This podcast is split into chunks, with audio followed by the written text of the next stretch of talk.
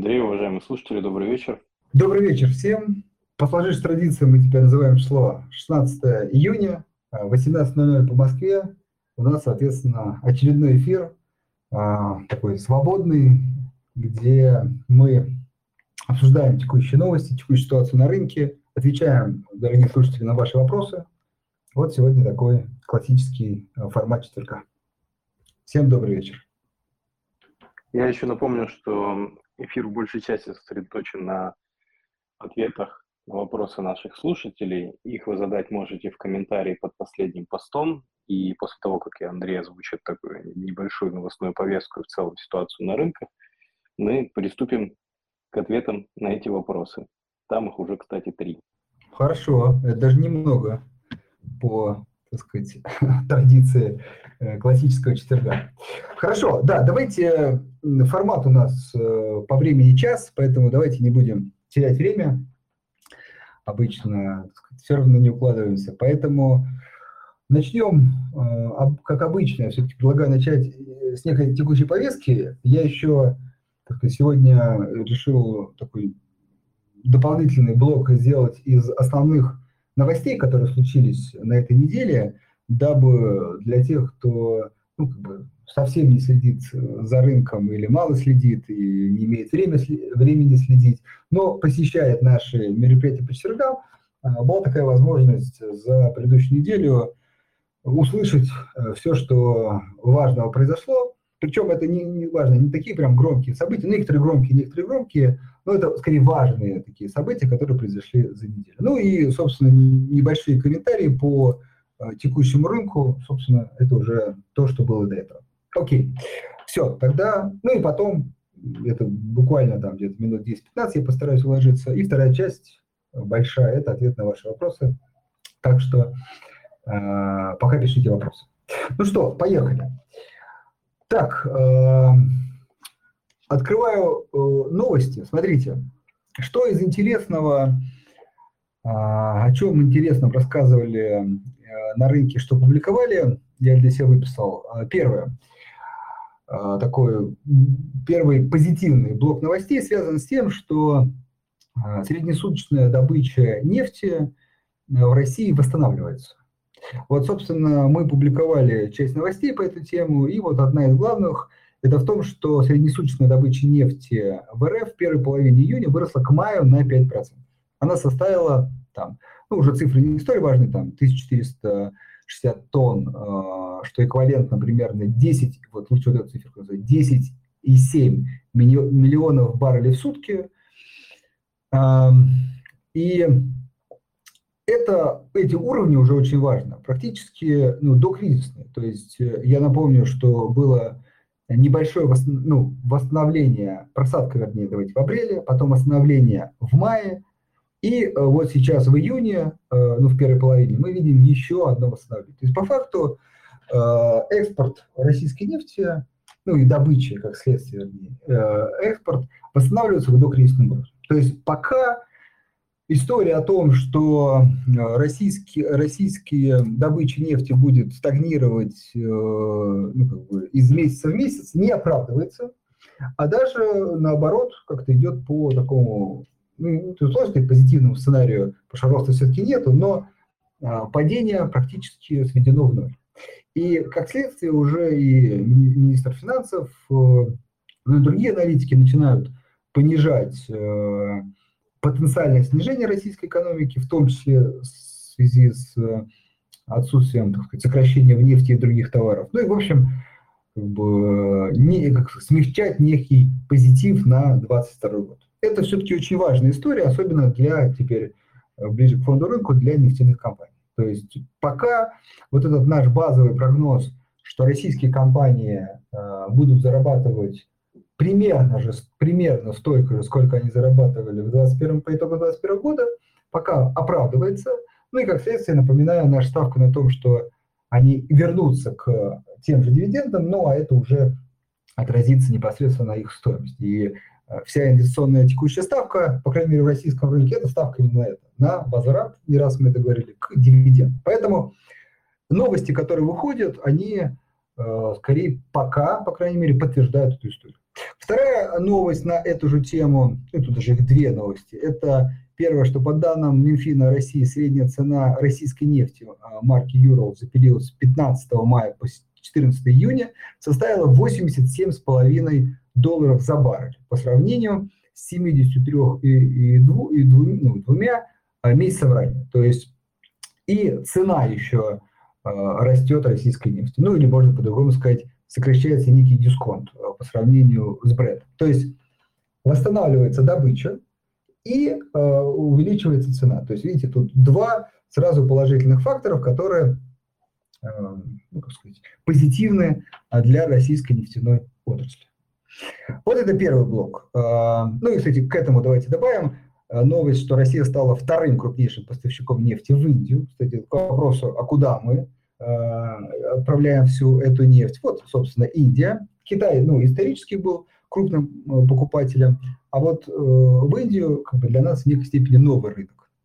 Так что Россия поставила в мае 819 тысяч баррелей в сутки по официальной статистике, отодвинув Саудовскую Аравию на третье место. Ну, я думаю, что кто следит за новостями, Саудовская Аравия переориентирует часть нефти в Европу, и это тот процесс, о котором мы давно говорили, некая смена покупатель-продавец в мире, ну, в том числе в главной степени на нефтяном рынке.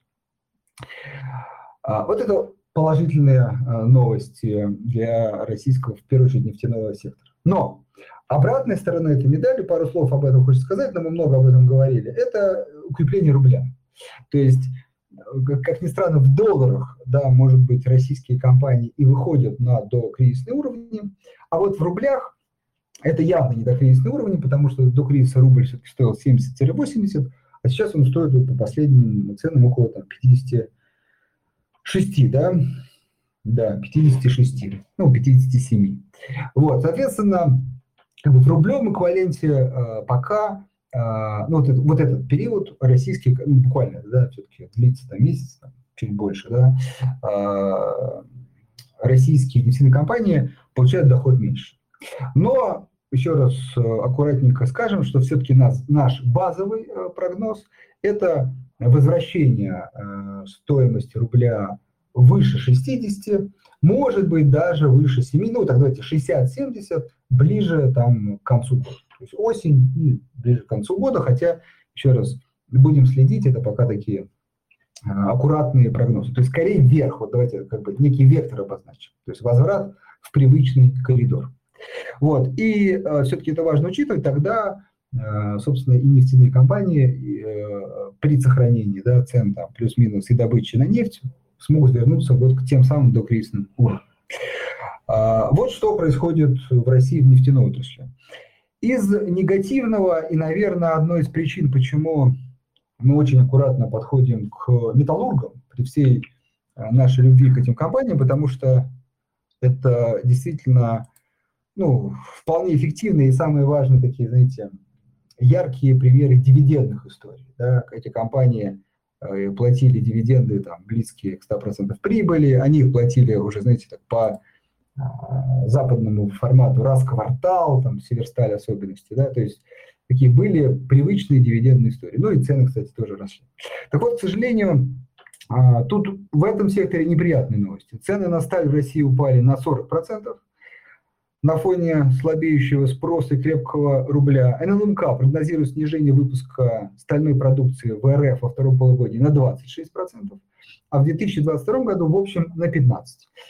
Хочется отметить, что все-таки ну, 15, знаете, для крупной компании это много, но иногда э, попадаются какие-то обзоры и так далее, что прям совсем крах отрасли. Да нет, об этом не говорим, но сам факт, там 15-20%, это тоже все-таки существенное снижение для крупных компаний. То есть там а, пока скорее негативные отрасли, о, новости, да, и вот как-то просвета нет.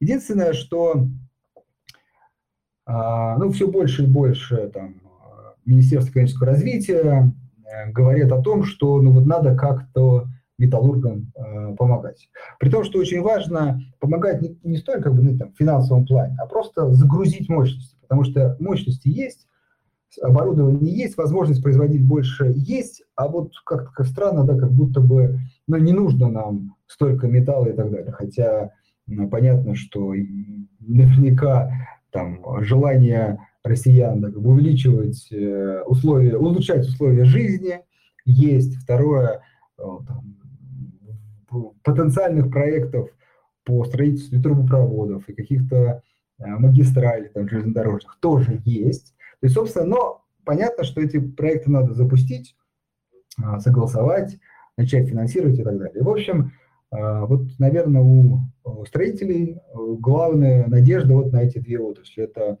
снижение ставки и возврат ипотечных ставок до привлекательных, когда снова начнется некий бум э, в стройке.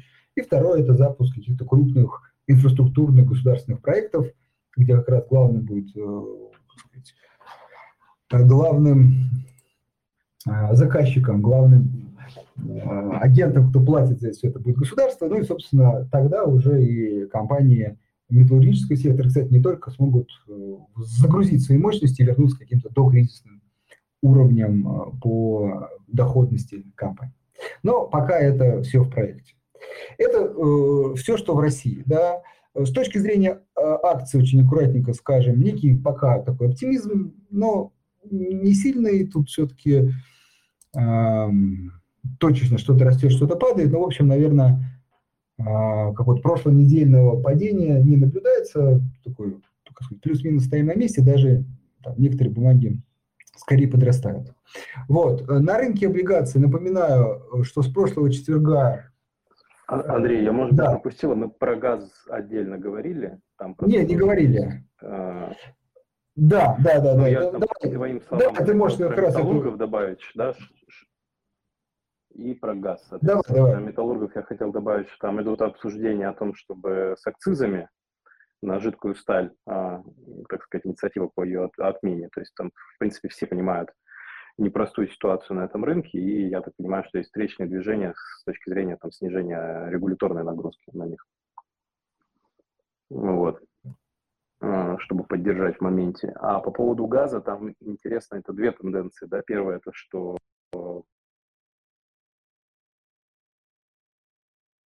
Так? Вот. Э, да, прости, да. пропал. Я говорю, что снижение Газпром, Газпрома, прокачка на Европу снижается, да, из-за того, что а, выходят а, сроки эксплуатации а, оборудования, произведенного Siemens, и в этой связи как бы а, падает объем транспорта по Северному потоку, что вызывает вот такую динамику цен на газ. И вторая история по, по поводу выступления а, представителя компании Новотек, который заявил о том, что введение вот как раз э, достаточно большой мощности по производству сжиженного природного газа э, не, в принципе, не сильно сдвинется по срокам. То есть компания по-прежнему настроена на то, чтобы запустить это в максимально короткие сроки. Я напомню, что сжиженный природный газ – это такая история, которая, во-первых, экспортируется морем, она экспортируется в неподсанкционной юрисдикции, и в целом для компании такой сигнал достаточно позитивный. Плюс э, традиционно они вместе всегда двигались, э, Газпром, Новотек, да, примерно там, ну, плюс-минус там в одном коридоре изменения цены. А сейчас, э, ну, из-за преимущественно из-за дивидендов, Газпром, конечно, вырвался там далеко вперед, но даже без учета них, там, Новотек выглядит там, недооцененным. Ну, опять же, аккуратно, так скажем. Да, ну, тут можно как раз рассматривать эту историю, что а, вот в «Газпроме», ну и как все-таки повторюсь, это МТС и мысль, вот те факторы, главные триггеры роста, они все-таки состоялись, да, то есть скорее «Газпром» надо уже разговаривать про будущие дивиденды, да. А, а вот Новотеки, ну, понятно, все-таки компания э, была, считалась компанией роста, и там вся эта вот эта история как бы сдувается, да, плюс некие сложности, да, ну и сама компания все-таки говорила сложности в строительстве новых э, заводов. А, и, ну, собственно, мы видим такую негативную динамику. Ну, в общем, наверное, еще раз, наша позиция, что текущие цены учитывают все эти негативные факторы, вот, и вполне могут быть интересны для а, покупки. Так, э, ну, давай закончу мысль про ставку. Напомню еще раз, э, в прошлую пятницу ставка была понижена на полтора процента. Ну так, какой-то некий компромисс между консервативным 1% и более агрессивным 2%. Э, при этом ЦБ сказал, что вполне есть возможность для а, снижения ставок, при том, что вышла вот на этой неделе статистика по инфляции, снова у нас некая дефляция, то есть отрицательный рост ставок. Ну, в общем, крепкий рубль, дефляция, э, необходимость стимулировать экономику, ну, как сказать, что еще придумать, что, как сказать, какие, так сказать, какие альтернативные факторы не снижать ставку. Тут как бы все говорит за ее снижение. Единственное, может быть, единственное, что все-таки ставка уже 9,5, инфляция все-таки пока там выше сколько там, 15, э, эм, вот. Да, вот, кстати, 16,69. Э, вот текущая как бы инфляция все-таки большая разница. Но при этом, если брать по месячные данные, да, то мы видим там явное замедление. Поэтому, я думаю, Центральный банк может вполне продолжать снижать ставку. Э, в общем, рынок облигаций ниже ОФЗ, ниже уже 10 по, по всему горизонту инвестирования. Корпораты еще некоторые там, ну, соответственно, больше 10. В общем, здесь некий драйвер для дальнейшего снижения ставок есть, но уже, опять же, как мы говорили, все-таки э, некий, некий предел, я думаю, близок. Кстати, некого предела, я думаю, можно рассматривать все-таки вот ту ставку, которая была до начала роста, да, то есть вот э, там, не помню, там 6, 5,5, вот э, понятно, что чем ближе мы к ней будем приближаться, тем все медленнее будет этот, как сказать, шаг, да, но вот это некий предел, потому что тогда, по крайней мере, эти ставки вызвали бум уже на рынке ипотечного кредитования. Собственно, я думаю, в этот раз там плюс-минус может быть то же самое, и вот там где-то Центральный банк может становиться. Ну так, если кому-то как вот нужно некий как бы горизонт еще дальне, возможного дальнейшего снижения. Так, ну давайте пару слов скажем про иностранные рынки. Там тоже, как сказать, интересно, контртрендовые тенденции происходят. Если у нас ставки понижают, то в США ФРС э, вчера да, повысила ставку на целых сразу 0,75, что тоже, ну, честно говоря, тут, кажется, не проверял, но а, там, как сказать, пишут, что с 94 -го года, да, такого не было, такого резкого шага, да. Ну, многие говорили о том, что все-таки ФРС медлит с повышением ставки, инфляция уже давно выше ставок, и, в общем, надо какой-то момент все-таки догонять, ну и, в общем, темп э, повышения ускорили с 0,25 до 0,75. Пока э, базовые сценарии, исходя там из оценок соотношения, э, знаете, есть облигации, привязанные к инфляции, не привязанные к инфляции. В общем, исходя из их оценок, ожидается э, дальнейший рост э, ну, ставок в США и э, ну, классические, что ждут до 4% в середине следующего года. То есть вот через год э, текущее ожидание 4% по ставке, то есть еще потенциал заложен. А, но вот хочется на это обратить внимание, можем уже переходить к вопросам, что э, лично пока меня немножко начинает уже смущать в этих ожиданиях, в том, что выходили на прошлой неделе данные по строительству в США, и они уже говорят о том, что продажи новых домов снижаются. То есть уже некий начинается спад на рынке недвижимости в США. И вот э, на этой неделе новость выходила, что розничные уже продажи в США в мае, в мае снизились на 0,3% в месячном исчислении после роста на 0,7% э, в апреле. И до этого, кстати, еще были товары длительного пользования, тоже снижались. То есть э, такие, может быть, в некой степени опережающие факторы, э, связанные с продажами в различных секторах экономики, говорят о том, что спрос начинает ослабевать. То есть вот эти повышения ставок, ну, надо понимать, что все-таки особенно недвижимость, да и в том числе товары длительного пользования, это часто покупки с прибеганием к заемным средствам. А при росте ставок, соответственно, ну, желание брать кредиты уменьшается, ну и, как следствие, влияние на спрос тоже уменьшается. А к чему это? Да, это пока очень аккуратно. Надо понимать, что все-таки инфляция есть, и гэп между инфляцией и ставками большой, но э, уже есть некие такие предпосылки, да, которые говорят о том, что, может быть, происходит уже торможение американской экономики, и все-таки начнется вот это долгожданное э, как бы, сближение инфляции со ставкой не, не только потому, что растет ставка, но и потому, что перестает или даже начинает снижаться инфляция. Но еще раз, это первые, а, как бы, такие, первые шаги в этом направлении, надо это отслеживать. В общем, за этим надо следить, мы тоже будем об этом, конечно, говорить, но вот мы тут недавно на мероприятии говорили, все-таки а, аккуратно так скажем, что пока кажется, что вот эта история с неким замедлением американской экономики начнется раньше, э, нежели там ожидают. То есть там все-таки ожидают в 2023 году, вполне возможно, что это все-таки будет в конце 2022 года.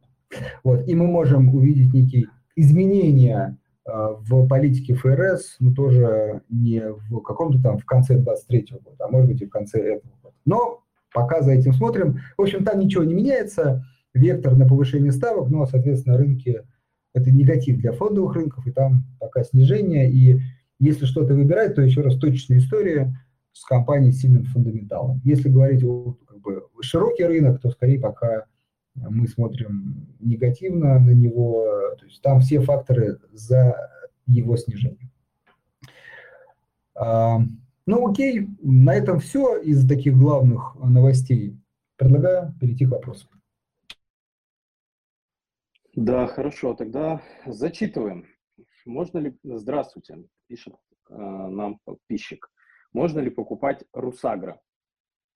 Э, не заблокируют ли купленные бумаги, э, ну, понятно, после 24 февраля? Я тут не очень понял этот вопрос. То есть, ну, какие риски, я так переформулирую, какие риски в покупке депозитарных расписок Русагра сейчас?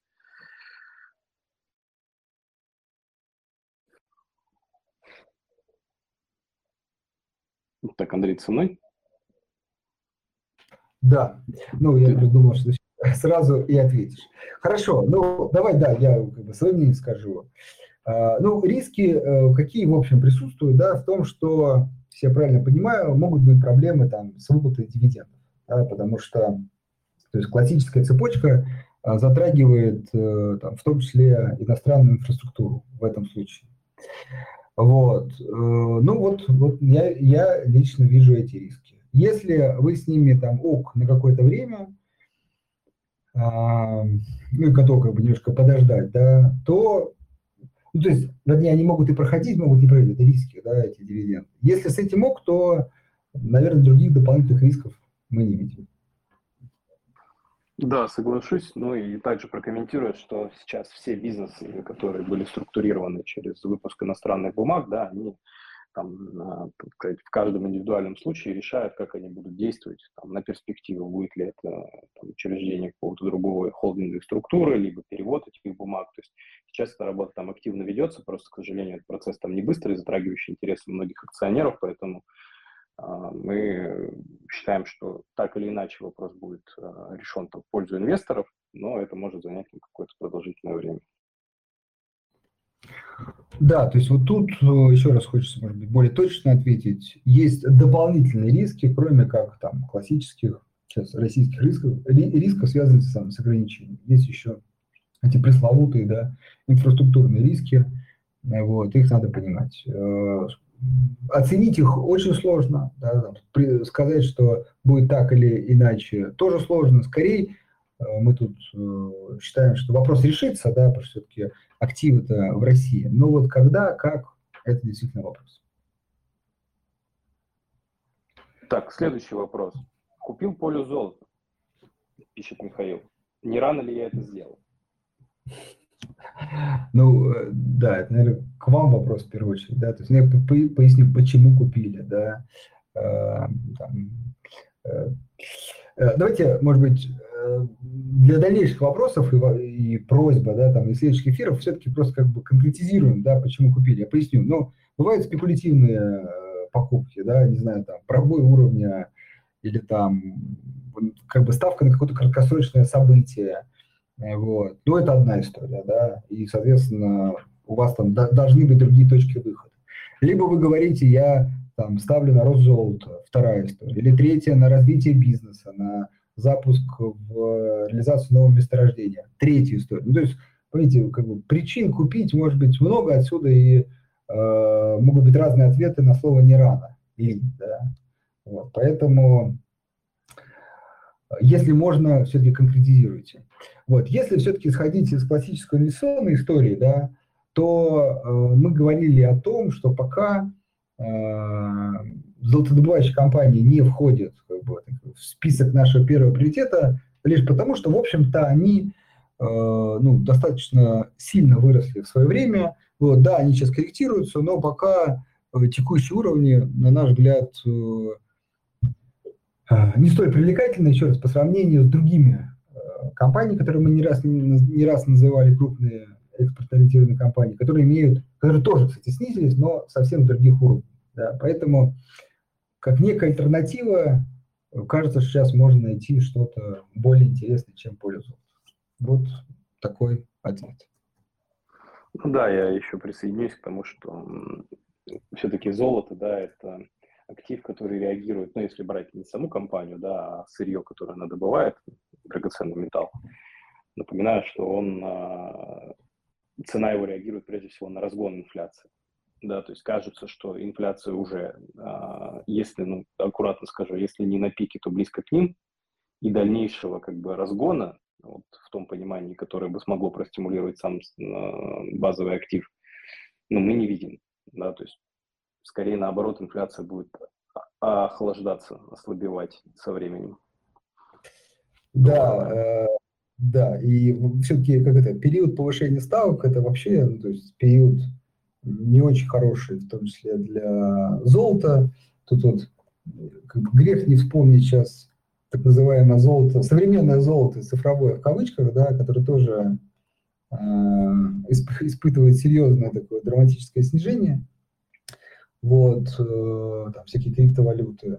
Вот. Ну, тоже не раз говорил о том, что вот текущий, наверное, такой экономический цикл будет прям серьезной проверкой э, для этого вида активов. Потому что одно дело, когда денег много, э, даже как бы с избытком в финансовой сфере, и, в общем, как бы инвесторы там Прилив поднимает все корабли. Да, да, да, да, вот, да, это прям. А вот сейчас он отлив, а сейчас действительно отлив.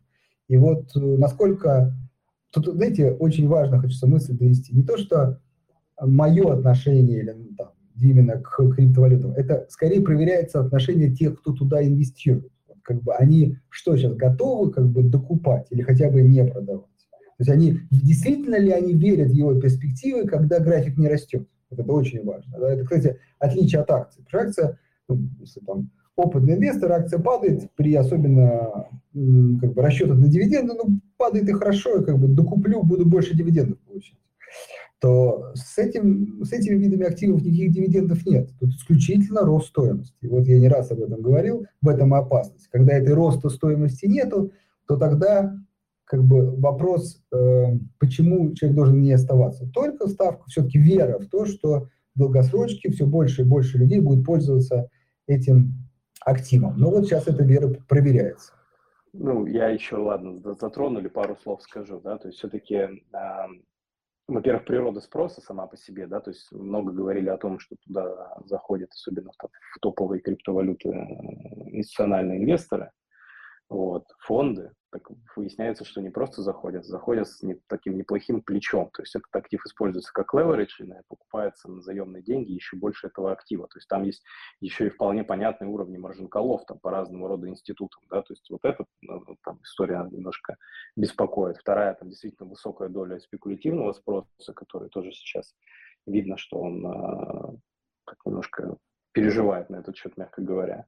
Вот. А против этого стоит распространение использования этого вида актива в расчетных целях в мире. Да? То есть, грубо говоря, вот эти две тенденции, они друг друга сейчас должны на каком-то уровне там, уравновесить, и так мы поймем, что же дальше превалирует. Все-таки распространение а, данного вида как способ, данного вида активов как способа платежа, и тогда это поддержит цену, да? либо, соответственно, будет все-таки давлеть а, там, разного рода маржин-колы и э, охлаждение спекулятивного спроса под, как раз под грузом процентных ставок. Вот, поэтому там разворачивается интересная динамика, будем тоже так издалека наблюдать. Но это ладно. А, вопросов много, я тут пролистал до конца, надо ускоряться. Давай, поехали. Смотри. Ну, про мост будем отвечать? Ну, ну ситуация ухудшилась, да, с введением санкций на НРД, соответственно, от Европейского Союза. Мост между Евроклиром и НРД, да, это перестало быть, вот мы говорили, что у него такой интересный правовой статус, то есть не очень понятна природа блокировок взаимных. Ну, взаимных понятно, да, первопричина все-таки блокировка Евроклир, проведение расчетов в НРД. Вот. Сейчас э, на это есть легитимное основание в виде санкций, да, и понятно, что э, там, решение этого вопроса, ну, оно, так сказать, усложняется. Поэтому ситуация с мостом скорее ухудшилась, чем улучшилась, если называть вещи своими именами. Вот, Андрей, претензия, смотри.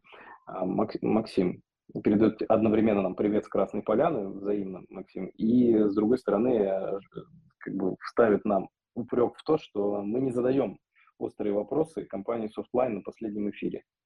Вот, уходили, так сказать, скругляли углы.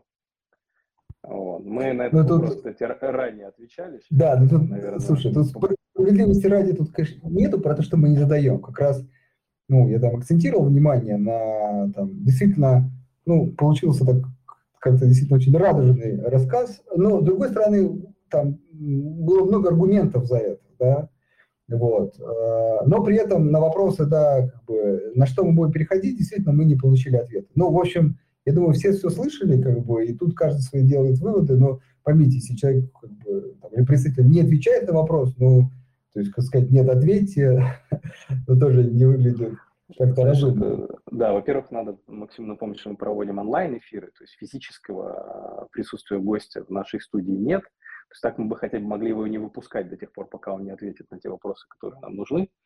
Вот. А тут, э, к сожалению, он, у нас рычагов давления на аэров таких нет. Поэтому это добрая воля людей, которые к нам приходят. Да, и надеюсь, что они будут приходить к нам дальше. Так, про перспективы металлогов мы поговорили.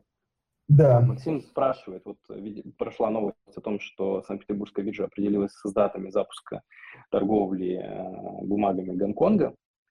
Э, гонконгской биржи. Это будет 20 китайских компаний, торгующихся в гонконгских долларах. Вот, сейчас мы там, получаем детали по расчетной инфраструктуре, и я смогу к вам вернуться по там, издержкам, срокам, стоимости всего этого. Пока, к сожалению, такой информации у меня нет. Вот. Как и нет информации о гарантиях а, биржи Гонконга о неповторении пути с Евроклиром. А, почему мне кажется, что таких гарантий сейчас никто не даст, я не знаю, но, но я подозреваю, что это так. Вот, потому что, ну, как вы это напишите на бумаге, что гарантируем не вводить э, ограничительные меры. Ну и я, я не очень понимаю, как, как, как, как, этот контракт должен быть построен сейчас. Да, как говорится, что вот. за нарушение? Да. Да. Так, э, ну, в общем, ждем, да, да. наверное ближе, ближе, наверное, к факту можем что-то обсудить и посмотреть вот. Подписчик спрашивает, да, следующий вопрос. Что будет с долларом? Хороший вопрос. А, комиссия, будет ли вводиться комиссия за счета, видимо, в долларах же? А, так, попробую ответить. Ну, я на самом деле, у нас вот в пятницу была такая офлайн мероприятие с клиентами, мы встречались в прошлое. Вот, и там тоже этот вопрос задавался. Наша позиция, она, как, как мне кажется, и любого, наверное, представителя инфраструктуры, она достаточно последовательная. То есть мы действуем всегда по факту. То есть мы не вводим каких-то там, не знаю, а, комиссии за хранение валюты, если а, условно мы можем это себе позволить. Да, то есть текущая инфраструктура и текущая позиция на рынке позволяет нам хранить э, там, условно с минимальными издержками а, денежной позиции наших клиентов, номинированной в иностранной валюте. Поэтому мы это не вводим. И не будем вводить, если ситуация таковой и останется. Если, соответственно, предположить, что возникнут какие-то меры, а, не знаю, по которым физически мы будем терпеть убытки из-за того, что у нас хранится позиция клиентов, вы сами понимаете, что это инфраструктурный риск, мы не можем как бы его абсорбировать на себя, естественно, мы будем вынуждены это транслировать на клиентов. Но пока такой необходимости нет, и ситуация к этому не располагает, мы будем, что называется, держаться до последнего, поэтому таких планов у нас нет.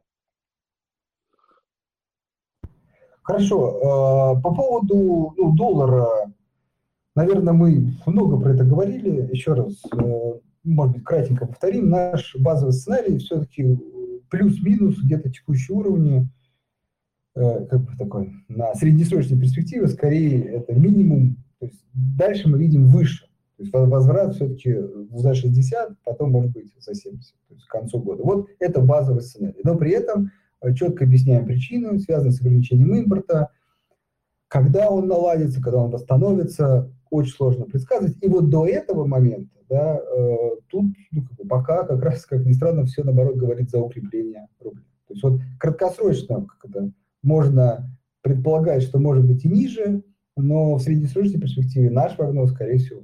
Вот такие оценки. Будут ли дивиденды по акциям «Газпрома»? Ну, пока все говорит о том, что будут.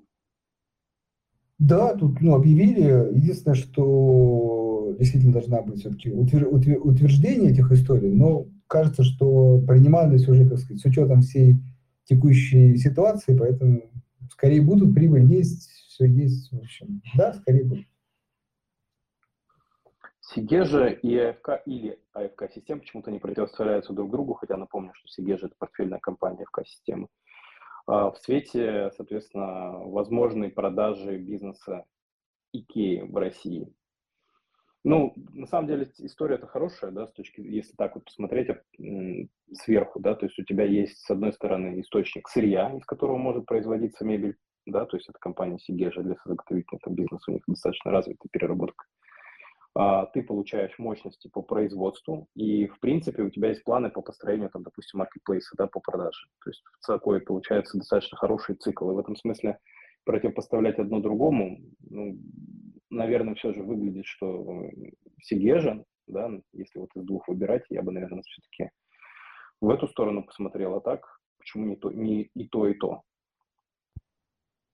Ну, все-таки вот если, да, вопрос Икеи, то, да, Сигежа, конечно, да. При том, что и... там очень важный момент, все-таки может быть АФК-система, то есть это как бы доходы туда, но как бы понятно, что, наверное, главным поставщиком этой истории продукции будет Сидеш. Ну и все-таки это еще, я так понимаю, нерешенный вопрос, да, то есть кто конкретно купит, по какой цене, надо Нет, тоже да, детали, детали сделки смотреть, то есть это такие пока а, мечты, да, не, фантазии. Ну, да, да, пока, да. Так, э, по поводу акций СПБ, да, это Санкт-Петербургской биржи. Ну, да, Антон. Ну, смотрите, наверное, так, такой, э, как это, э, нужно время, да, чтобы оценить э, там, текущие последствия, поэтому, наверное, очевидного, наверное, ответов нет. В общем, много рисков видим, да, безусловно, там риски и вообще э, некое снижение все-таки э, оборота на биржах, в том числе московской. Единственное, что поймите, московская это не только фондовый рынок, а вот э, Санкт-Петербургский это в большей степени фондовый рынок, и там э, как бы удар э, больше всего, да, наверное, нацелен, да, туда. Вот. Единственное, что вот выходила недавно статистика Центрального банка по общему, можно, портфелю, мы, кстати, как кажется, даже обсуждали, там вот с 16 до 15 снизилась доля иностранных акций, то есть, ну, не так сильно, правда, может быть, часть, часть этого обоснована некой там заморозкой э, бумаг, ну, в общем, э, риски мы там видим, пока вот, наверное, они превалируют над какой-то потенциальной доходностью. Соглашусь. Ну, такой фаза рынка, да, мягко говоря, там непростая для такого рода бизнеса. С учетом еще и там, ну, растущих, ладно, растущих долларовых ставок, может, это скорее в плюс даже, да, если ты иностранными бумагами торгуешь, но в целом, конечно, бизнес во, во э, многом да, смотри, от, э, там,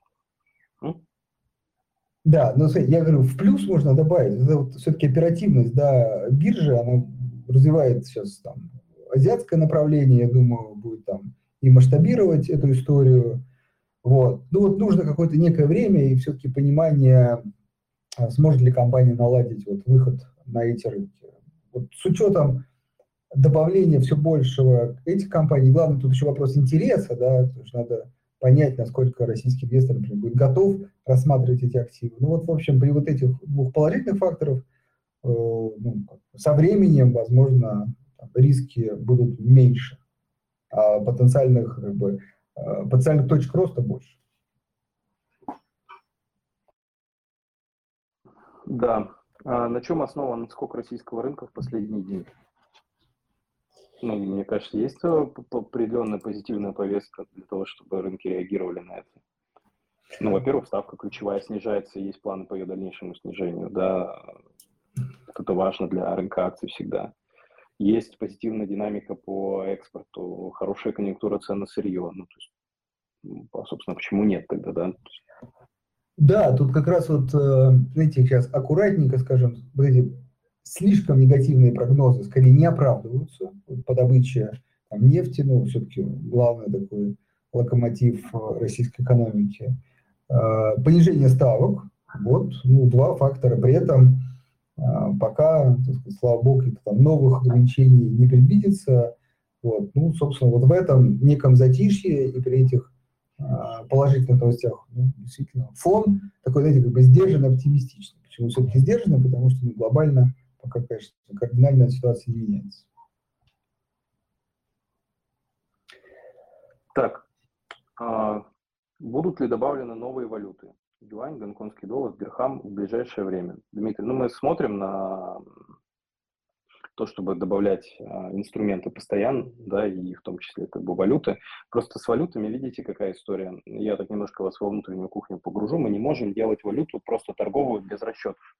То есть что это имеется в виду? То есть если мы э, добавляем возможность торговать а, валютной парой в, в ГПБИ, да, в Газпромбанк инвестиции, то мы должны обеспечить и завод этой валюты, и ее вывод. А это предполагает наличие расчетной инфраструктуры, открытие соответствующих счетов, корреспондирующих в этих валютах, э, э, отслеживание там, процедуры расчетов, операционных дней. То есть это некоторый там, операционный процесс, который надо выстроить. Да? Он э, не дешевый и не быстрый. Вот, поэтому мы там, активно над этим работаем. Вот, плюс э, с Дирхамом, а он запустил сразу на московской бирже. Ну, вот юань, да, гонконгский доллар, да, а вот Дирхам не я слышал. Тоже пока не, не, не, подскажу. По-моему, просто и там еще его, его нет. Поэтому с ним по, будет подольше. Вот, говорят, что НДПИ увеличен на 10 долларов, да, слышали эту новость. Ну, пока не буду комментировать, наверное, тут надо посмотреть. Mm-hmm. Вот. Но, опять же, кажется, что там это такая классическая история с ростом цен, они повышаются, вот, там, снижением понижаются. Ну, в общем, я не считаю, что это кардинально как-то меняет ситуацию вот, для общей отрасли. Ну, такой фактор, один из факторов присутствует, да. Так. Э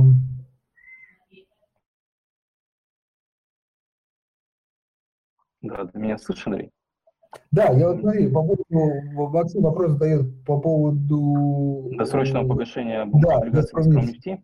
Да. Ну, честно, мне про это мало что известно, да, то есть это все-таки эмитент принимает решение на основе той информации, которая у него есть на момент, когда он это решение там, принял, да, условно. Поэтому, да, да, мы можем там, коллегам задать вопрос, узнать, э, так сказать, э, зачем, зачем это было сделано, если они на это ответят и прокомментируют, мы вернемся и расскажем. Да. Вот. Да. А, интересно следующий вопрос. В интервью Роман Горинов, это председатель правления Питерской биржи, сказал, что акции Тесла никогда не хранились в НРД, как и акции ЗИМ. Вот. После перевода акций из ВТБ в РСХБ, я думаю, что все участники этого дискуссии знают эти аббревиатуры, отсутствует возможность их продать. Если осуществить перевод акций Тесла на брокерский счет в Газпромбанк инвестиции, появится ли возможность их продажи?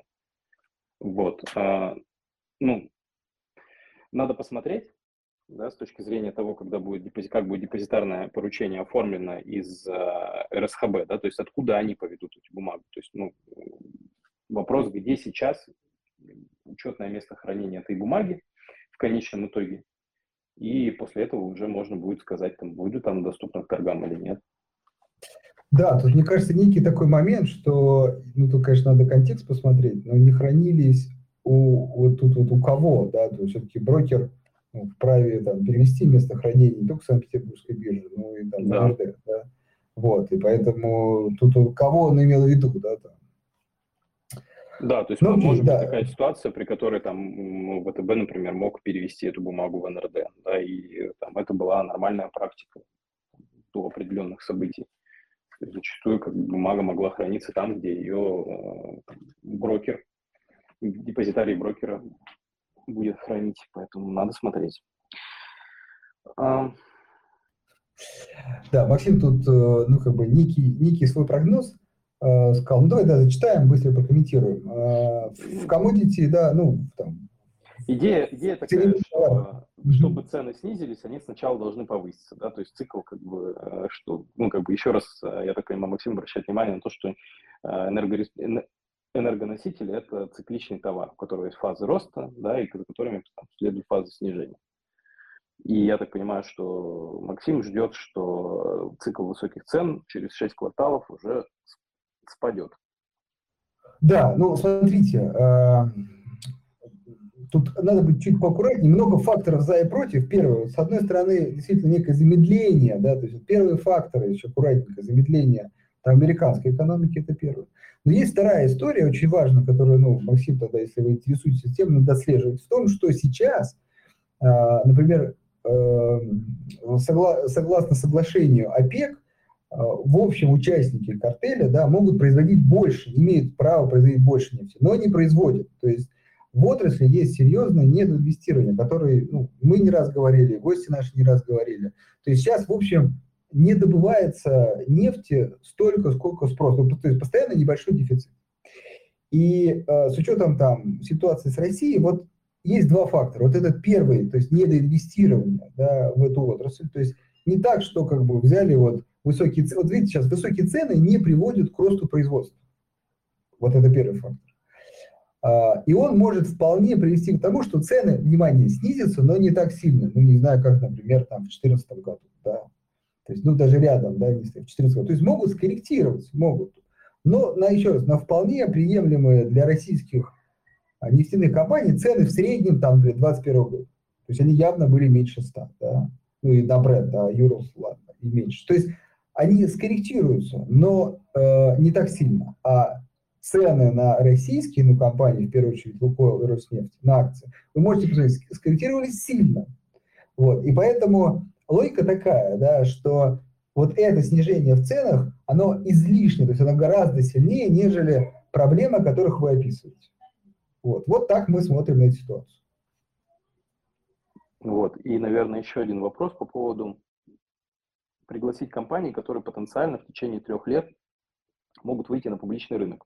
Такие действительно есть, но это просто скорее там послушать, э, какой-нибудь публичный бизнес там потенциально чувствует себя лучше рынка, то есть, э, ну, он же, ну, в этом, в этом нельзя проинвестировать, да, там, простому неквалифицированному инвестору, то есть это же точечные сделки, то есть я просто пытаюсь понять, какая задача просто, так сказать, чуть расширить кругозор, ну, если такой спрос есть, там, напишите, мы озадачимся.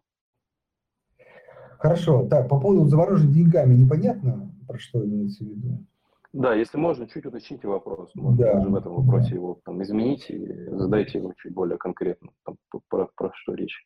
Про золотовалютные резервы, про евро в НРД, что, что, что, что интересует. У нас сейчас просто на, на выбор как бы на эту тему внезапно можно много о чем поговорить.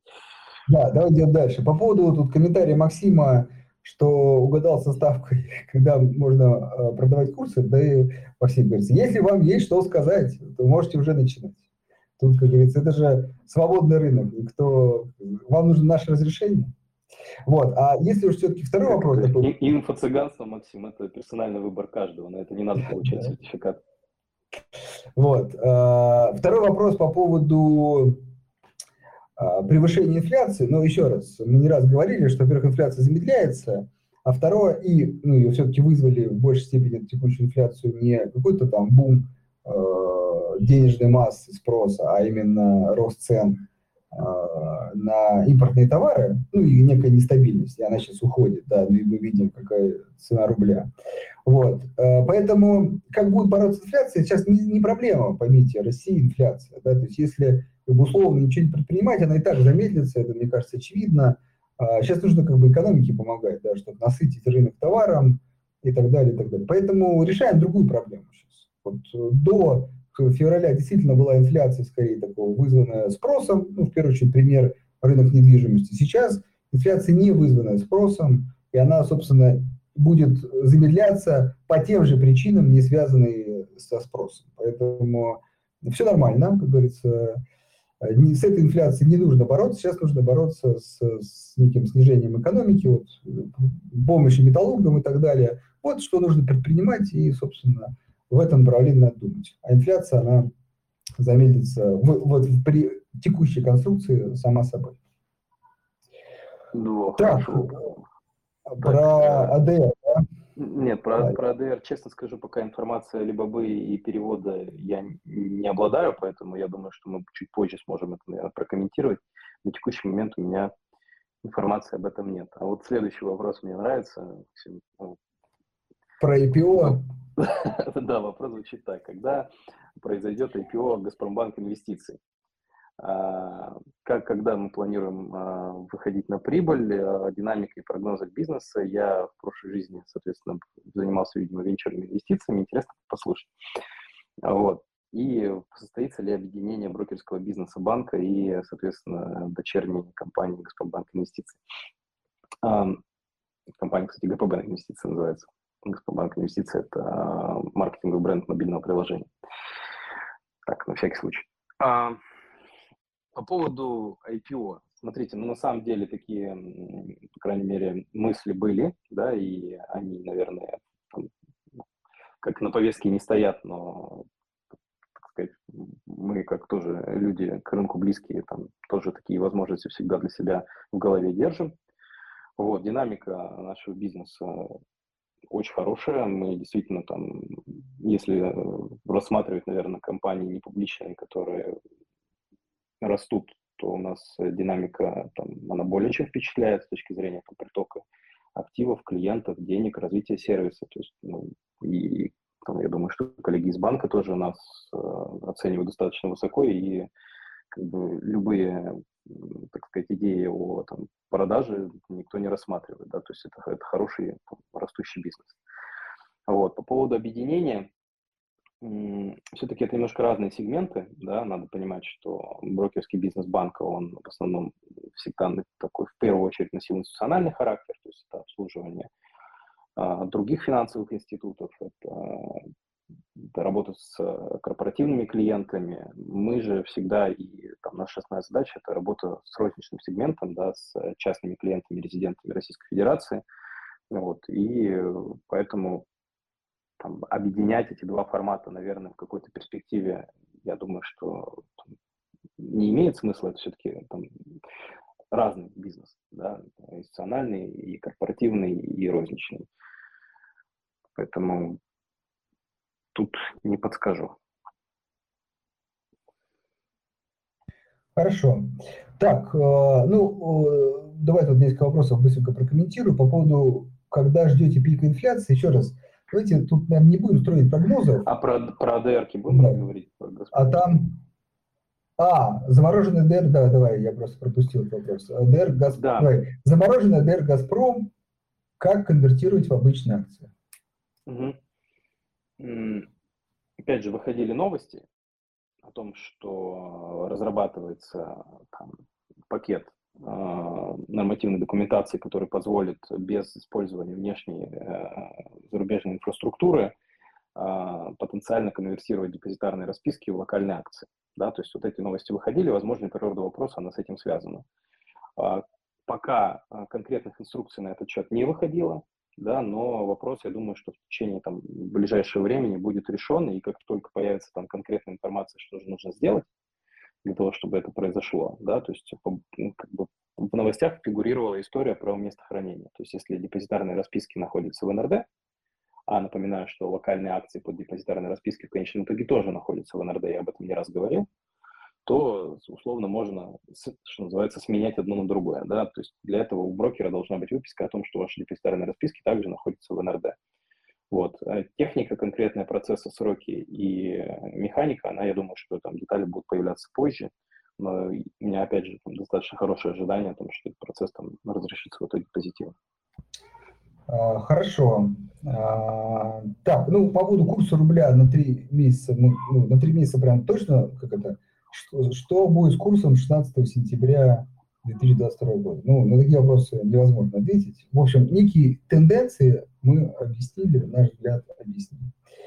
Так, а, по поводу вот пика инфляции, еще раз, а, давайте как бы не будем вот ловить точку пика, пока как бы смотрим, наблюдаем, еще раз, если как бы что делать, вы спрашиваете все-таки вот, наверное, не просто про инфляцию хочется узнать, а что делать. Еще раз, по иностранному рынку это либо точечные истории, но в общем по рынку в целом пока скорее инфляция растет, пока ставка повышается, а это все-таки негатив для рынка. Вот.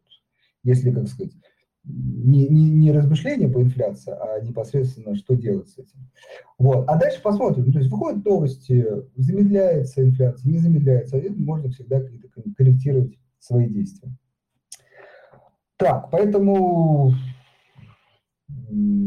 посмотрим, посмотрим. Э, почему нельзя продать фонды Финекса? А как, как решено поступить с активами нерезов? Вот два вопроса решено поступить с активами нерезидентов. Ну, активы нерезидентов находятся на санкционных на, на счетах типа С, да, при учете банкиров. Соответственно, сделки по ним, выплаты э, по бумагам заморожены. Это там текущий статус. Ничего не поменялось пока, насколько мне известно. А Finex – это фонды, которые выпускались, а, по сути, с использованием иностранной тут инфраструктуры, да, и эти бумаги учитывались на счетах в НРД. Вот, поэтому с учетом того, что НРД находится под европейскими санкциями, а это коснулось бумаг а, Финекса. В этом плане природа там, сложностей с расчетами по этим бумагам, она именно в, а, в санкционности НРД. Окей. А, так. Тут спрашивают про белорусский рубль. Тоже не подскажу. А, когда наконец можно будет, да, тоже я не слышал про это новости. А, ну, предлагаю вот тут, а, ну, два финальных вопроса. Когда снова появятся бумажные доллары в России или про них можно забыть? Ну, во-первых, вторичный оборот э, наличных существует, да, то есть они, там, как сказать, уже существующие в России, они продолжают как-то э, жить своей жизнью, периодически появляясь в некоторых банках. Вот. А вопрос именно с новой эмиссией, да, то есть для того, чтобы там, наличные доллары появились в России, кто должен привести, да, соответственно, там, до всех этих событий процедура выглядела следующим образом, можно было заказать доставку наличности э, иностранной валюты да, у банка, который, соответственно, у кого открыты корреспондирующие счета в иностранных банках. Сейчас, к сожалению, этот процесс осложнен, да, то есть по факту новые наличные наличная валюта в страну не поступает. Вот. Пока так. Окей. Uh, есть ли защита SWIFT в Газпромбанке из-за оплаты газа еврокомпаниями? Ну, понятно, что, наверное, Газпромбанк в этом смысле выступ в, в чуть, так сказать, более эм, лучшей ситуации пребывает, да, именно потому что его расчетная инфраструктура используется для оплаты энергоносителей. И там с текущей конъюнктурами цен, да, если эта оплата станет невозможной, то ну, это вызовет коллапс а, на этом рынке в том или ином виде. Поэтому как таковая, да, экономическая целесообразность и, наверное, является защитой в этом смысле. А какие вопросы мы не прочитали, Николай? Вот вы нам э, ставите в укор, что мы выборочно читаем вопросы. Ну, Нет, ну, деле, наверное, «Газпром» опустится... Нет, Николай, я вижу вопрос. Да, а. «Газпром» до 290. Ну, а кто чего знает? Э... Ну, просто хорошо, Николай, не знаем. Да, давайте не знаем, да когда еще, то есть э, через неделю, через месяц, ну, то есть, ну, это как бы, знаете, мы и так тут, поймите, занимаемся в некой степени, да, предсказыванием будущего, да, так вы еще просите, как бы, а вы поконкретнее, пожалуйста, да, то есть, не, не, не то, что доллар будет выше, да, или «Газпром» выше, а вот ну когда, насколько. Давайте так, это, э, э, эти вещи мы, как сказать, не видим в будущем. Ну да, то есть тут задают вопрос про дивидендный гэп, что это такое, да, то есть вот там, ну, поправь меня, 20 или 21 июля отсечка по «Газпрому». Да, вот, кстати, да, вот, вот, кстати, к вопросу, когда вот вполне может быть вот связан да. с дивидендным гэпом будет ниже 290. Но помните, Для что тех, кто, тогда... кто не знает, что такое дивидендный гэп, смотрите, бумага торгуется с дивидендами в последний день, да, перед, перед отсечкой, перед тем, как фиксируется реестр акционеров, кому распределяться эти дивиденды, и уже на следующий день она будет торговаться по цене, а, там, ну, зависит, конечно, от новостного фона, но близко к цене закрытия, минус те дивиденды, которые были выплачены. То есть это, и вот это называется вот эта разница между ценой закрытия, когда дивиденды еще учитывались, и после того, как уже бумага будет покупаться, и по ней дивиденды будут платиться только в следующем отчетном периоде, вот эта разница называется дивидендный гэп. Вот. Будет ли цена уходить э, до 290, зависит от того, по какой цене будет закрытие, там, условно, 19 июля, да, то есть если 19 июля бумага будет торговаться, там, не знаю, ну, гипотетически, да, там, фантазируем, 400 рублей, а дивиденды там ожидаются 52, то, соответственно, дивидендный гэп будет там, да, 348, 290 может и не быть. Вот, за этим надо наблюдать. Хорошо. Позывать, да. предлагают позвать представителей Евроклир, есть вопросики. Вот, я думаю, что заманить, заманить этих людей из Бельгии э, сюда будет э, крайне сложно, потому что они понимают, что вопросики есть у, у очень многого количества людей. Э, поэтому только если, да. знаешь. Так. Ну, мы сегодня практически уложились. Да, мы плотно поотвечали на вопросы. А, ну что, Спасибо большое, что были с нами. Вот, э, в след... вторник традиционно будет эфир с гостем, в четверг также в следующей неделе будет эфир а, такой именно рыночная повестка плюс ответы на вопросы, поэтому а, будем очень рады, если вы придете снова, будьте с нами, подписывайтесь на наши ресурсы, если станете нашими клиентами, будет вообще очень хорошо, очень приятно. Значит, мы все делаем не зря. Всего вам доброго, хорошего вечера, до свидания. Да, до свидания.